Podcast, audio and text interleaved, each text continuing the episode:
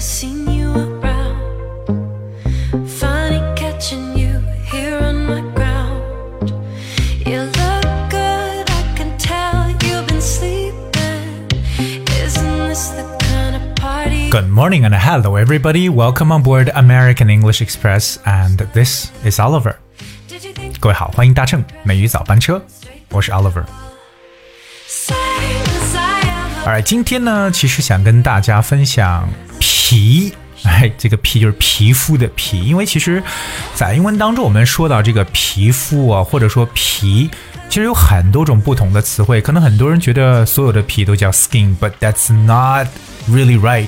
There's so many words to describe. 那我们要把这个用法呢用的特别的地道，用准确。所以今天 Oliver 跟大家一起来去看一下 skin 这个词。我们如果说到皮肤，我相信大家都会说 skin，right？平时我们用到一些 like skincare products 这种护肤品啊，对不对？或者说啊，总让自己的皮肤变得怎么样？特别是女生比较注重自己这个 skin，right？Like fair white skin 这种，特别是亚洲女性都希望追求这种白皙的皮肤，所以本身来说，skin，you know，your skin is the natural covering of your body，表示你这个就是皮肤了，对吧？自己覆盖在身上这一层的，那就是 your skin，alright？比如说她的皮肤是光滑润洁的啊，这个光洁润滑的，OK，so，呃、y o u know his skin is clear and smooth，smooth skin 就是那种。很 平的，对不对？很滑的这种皮肤的说法。那有人说，哎，那这个厚脸皮呢？厚脸皮其实就可以叫 thick skin 的对吧？皮肤比较厚了。OK，我不说，知道是某些人吗 ？thick skinned 就是厚厚皮肤，就是厚脸皮的，或者也可以叫 thick faced，but I think thick skinned 其实也是可以。 play your part. 当然，skin 除了表示说这个人的皮肤啊，也可以用在一些其他动物上面。So the animal skin is skin which has been removed from a dead animal. You know, skins are used to make things such as coats and rugs. 这种是什么？就是可能说你把一些动物就是杀死之后，把它的皮。用来来去做一些这种用品的，大家知道最多的就是鳄鱼皮了，是不是？鳄鱼皮的包，这个鳄鱼皮呢就叫 crocodile skin，对，用的是 skin 这个词，crocodile skin， It may 没有，那是 真的鳄鱼皮啊，that was real crocodile skin。 but if you think 当然，skin 除了人的皮肤啊，我们说的鳄鱼皮之外呢，其实可以表示一些就是啊果皮或者一些蔬菜的外皮呢，我们有时候也用的是 skin 来描述的。OK，so、the skin of a fruit or vegetable is its out layer of covering。 我比比如说像这个西红柿，对不对？那西红柿皮，那有些人觉得我要吃，有些人觉得不吃的，but 我们说到西红柿皮都会说 it's like tomato skin，就直接说 skin，OK，、因为也很薄，对不对？还有就是可能橙子的皮啊，the outer skin of the orange，you know，这叫做 zest，橙皮 z e s t，but 我们也可以用 skin 来描述。但正我所说的，其实说到皮肤不光是 skin，对吧？那有一些其他的一些皮的说法，比如我们特别常说到果皮的时候，因为我们刚才有说到这个西红柿皮，你可以说 tomato skin，but um sometimes we use a different word，这个词就是 peel，p e e l 这个词。peel. So the peel of a fruit, such as a lemon or an apple, is its skin. You can also refer to a peel，而就是我们常说像柠檬皮啊，对不对？或者说到这个苹果皮呢，都会用 peel 这个词。所以记住，苹果皮叫 apple peel，或者像这个香蕉皮 banana peel。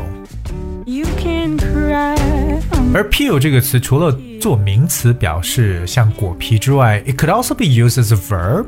When you peel fruit or vegetables, you remove their skins. 哎，就是把皮给削掉，它有这种削皮的一层意思。Peel, like peel the banana，就是把这个香蕉皮给它剥下来，right? So you peel the apple，就是把苹果皮削掉。 比如说，她在坐在厨房里，对吧？开始削土豆了。So she sat down in the kitchen and began peeling potatoes. Peeling potatoes 就是削土豆皮。got a lot to learn. 虽然说 peel 表示为这个有削皮的意思，可是也可以说人。那说人是什么意思？说人就是可能啊，譬如说你要是在太阳底下暴晒之后，你会出现什么状态？就是脱皮，对吧？就不光说蛇脱皮，那人有时候也会出现脱皮的状态，特别是我们的这个指头在干燥的时候。So if you are peeling of your, you know, uh, or if your skin is peeling, you know that like small pieces of skin are coming off, usually because you have been burned or you know by the sun，可能就是在太阳下晒过之后呢，出现这种脱皮的状态。我们对于人来说也叫 peel 这个词。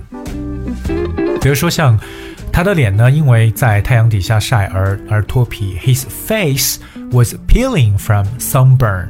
His face was peeling from sunburn.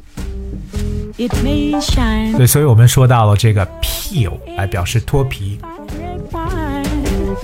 其实还有什么皮大家需要知道的？就是可能 如果大家知道谷物，对不对？像啊、就是谷物了，米呀、麦子啊，对不对？那它们或花生啊，上面也是有皮的。这种谷类或种子类的皮或这种壳，可能是薄的壳，我们会用的一个词叫 husk，h u s k，husk。So a husk is the outer covering of a grain or a seed. 所以看到这种谷物类的这种皮呢，就可以说 husk。Part. Make romance.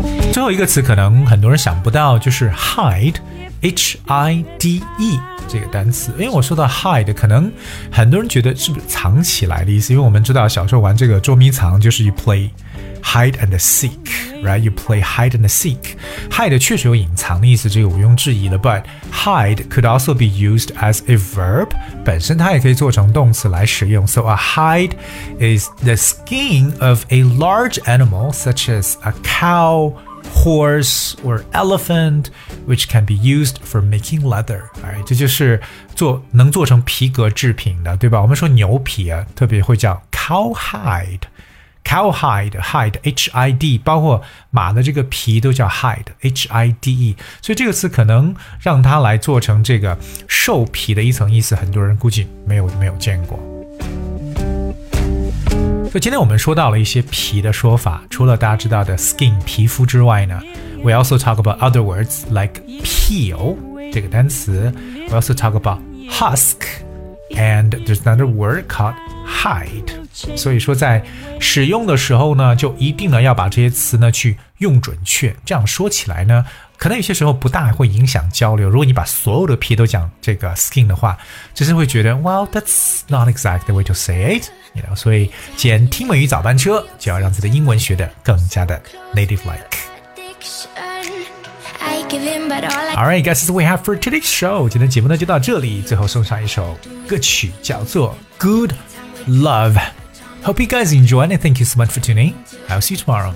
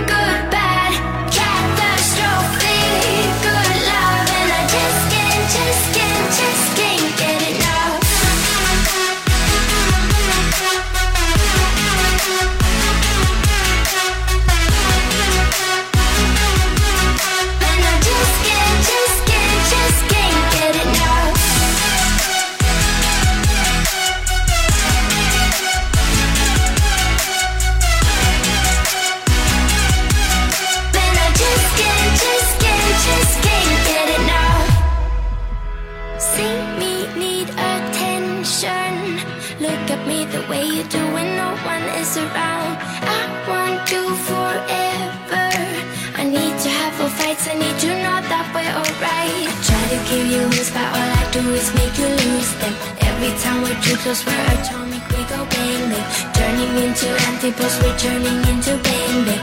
I can't help it, I can't stop it, need to have it. Catastrophe.